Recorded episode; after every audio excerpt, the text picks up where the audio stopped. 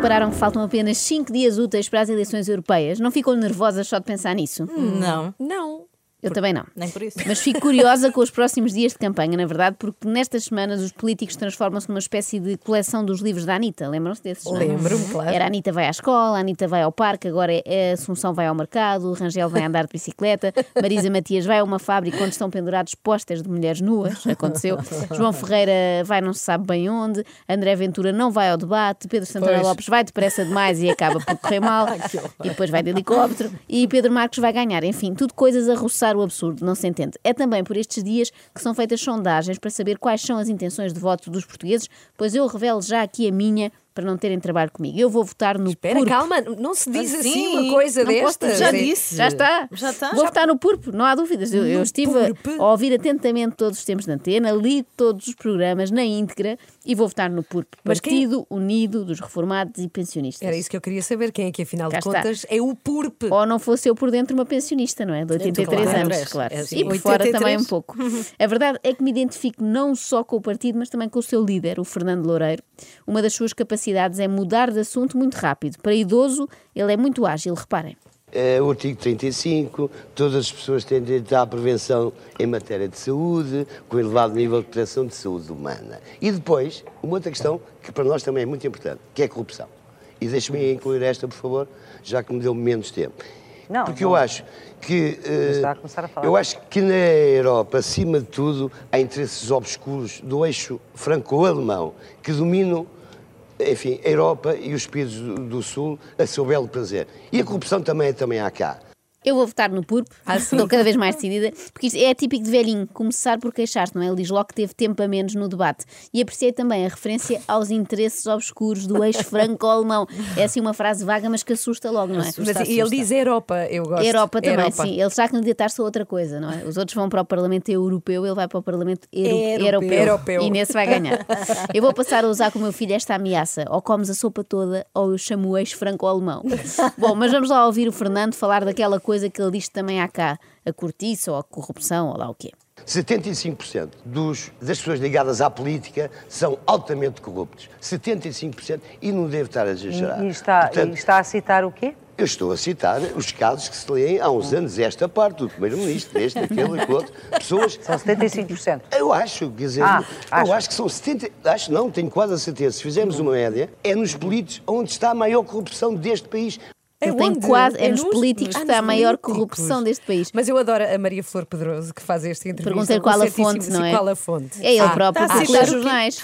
Lê o Correio da Manhã todos os dias, é o que se vê lá, sim senhora. Há empreiteiros que tiram medidas a olho. O Fernando faz estatísticas a olho, é uma especialidade. Eu acho que até podia ser ele a fazer sondagens à boca da urna, não é? Aposto que o resultado seria 75% dos eleitores a votar PURP. E era justo. Enfim, é, temos um país mais digno, com, com pessoas mais, mais, mais, mais solidárias com, com as pessoas que mais sofrem, está bem?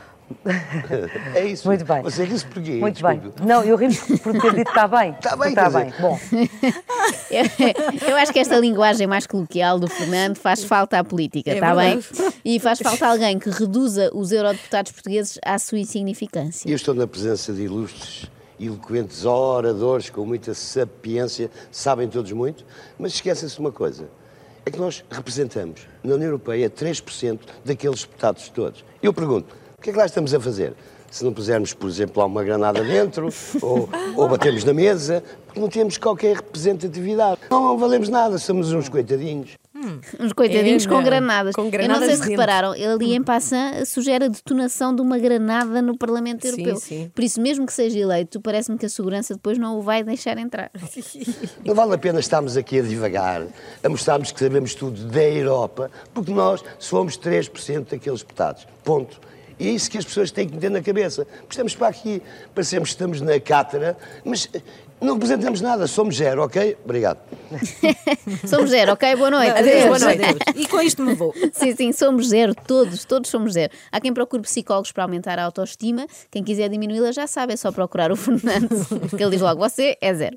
Eu gostei especialmente quando interagiu com o seu colega do lado no debate, que era o representante do PAN. sim, Maria diga, Flor, eu sou o mais velho, deixe-me só eu, Sim, eu diga, responder diga. ao senhor. É, que- é que o problema destes senhores é tem uma sigla que é PAN, Pessoas, animais e natureza. E as pessoas, para nós, é que contam. Não são os animais. Os animais vêm a seguir. Sim, Eu gosto muito de animais, está bem? Tá bem. Pronto, é fica a saber Fica- isso, não, está bem? fica Já para o futuro, está é- bem? é um não isto é um não O É, ele Fernando não- está ele- viciado em dizer está bem, não sei se Tá repararam. bem. Está ele não- bem? ele Gosta de animais, está bem? Ele não quer sair e depois é esta coisa dele usar a, situação de que a idade é um posto. Dá-lhe prioridade, sim, no debate. Deixe-me falar que eu sou mais velho, portanto estou mais perto de bater a bota. Deixe-me expor aqui os meus argumentos. Bem, nós já tomámos nota que o Fernando é amigo dos animais, mas atenção, é amigo sem, sem exageros. Oh, pá, você nunca fala nas pessoas idosas e desfavorecidas, é os cães. Eu para- daqui a pouco. para lhe dar um exemplo, eu daqui a pouco, desculpe, apresentámos uma eu ainda vou ver um cão a viajar num avião, percebe?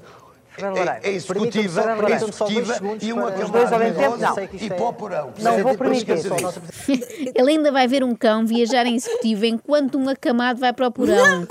Tenham atenção a esta previsão. Eu sei que os políticos muitas vezes vendem ilusões, mas é bem provável que o Fernando tenha razão e que em breve os animais de companhia voem em executiva. E mais, que a malta que vai em classe turística e económica tenha de comer pé de gripal, só por causa disso. Cuidado com isso, cuidado com o pano. Quando dermos por nós, em vez de hospedeiras de bordo, os aviões são tripulados por treinadores de cães. Bom, mas nem só da problemática dos bichos em voos comerciais falou o líder do PURB.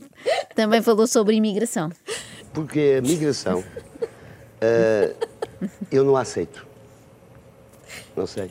Nós não aceitamos que integremos alguém sem cuidados nossos. Porque é que nós vamos, somos cínicos, vamos apoiar pessoas que nem sequer conhecemos. Podemos apoiar, sim, os venezuelanos, pessoas que falam português, têm uma cultura parecida com a, com a nossa. Portanto, eu não aceito que demos prioridade eh, a, esses, a essa gente e, e não tem nada a ver com o senhor do PNR.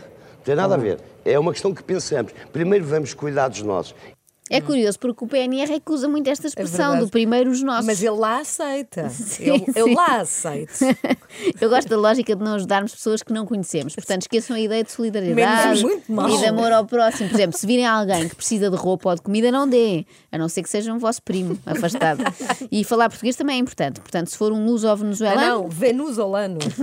não Ele consigo. É, é, difí- é mais difícil dizer mal. Uh, se for um luso ou venezuelano, ainda se safa. Se for só venezuelano, já vai ter que passar fome porque não fala português. Olha, temos pena, é um critério como outro qualquer. Mas vamos a mais dados estatísticos fornecidos pelo Fernando. É assim, enquanto tivermos 4 milhões, 4 milhões, eu vou repetir, 4 milhões, mais de um terço da população deste país a passar mal, por amor de Deus, não. Resolvam um problema, se tem que resolver a montante. Isto é, nos países de origem é que deve ser resolvido o problema. E se temos que apoiar, seja a União Europeia, eh, digamos, a, A a subsidiar. liderar, a liderar uma coisa dessa, de forma que esses países, ou com fundos, ou seja o que for, mas não integrarmos esse tipo de gente, até porque eu não sou racista, nem, nem nada disto, nem, mas acho que as pessoas têm que lá estar, porque senão daqui a pouco são eles que vêm para cá e nós que vamos para lá, para a Síria, ou para outro país qualquer. Portanto, não pode ser. Não sei se repararam, mas o Fernando acha que o acolhimento de refugiados é um programa de intercâmbio, tipo troca de casas. Por cada sírio que entra em território nacional, nós temos que ir para lá. Portanto, temos que enviar um idoso para Alepo. E Fernando estaria pronto para combater, caso fosse selecionado, porque ele tem experiência. Reparem no que disse quando Maria Flor Pedroso tentava finalmente encerrar o debate. Meus senhores, eu agradeço muito a vossa presença, desejo a todos uma boa. Só uma Queria coisinha. mandar um abraço fraterno para todos os combatentes do ultramar, são 500 mil, confiam no PUR. Obrigado. Muito bem. Esperto, um abraço para os combatentes do ultramar, que sempre são 500 mil possíveis votantes. Quer Ah, dizer, pois. 500 mil e um comigo. Força, Fernando, força, PURP. Está decidido Estou o teu voto. tá- não está. mexe mais. Acorde com a Joana, a Ana e a Carla. Às três da manhã. Na Renascença.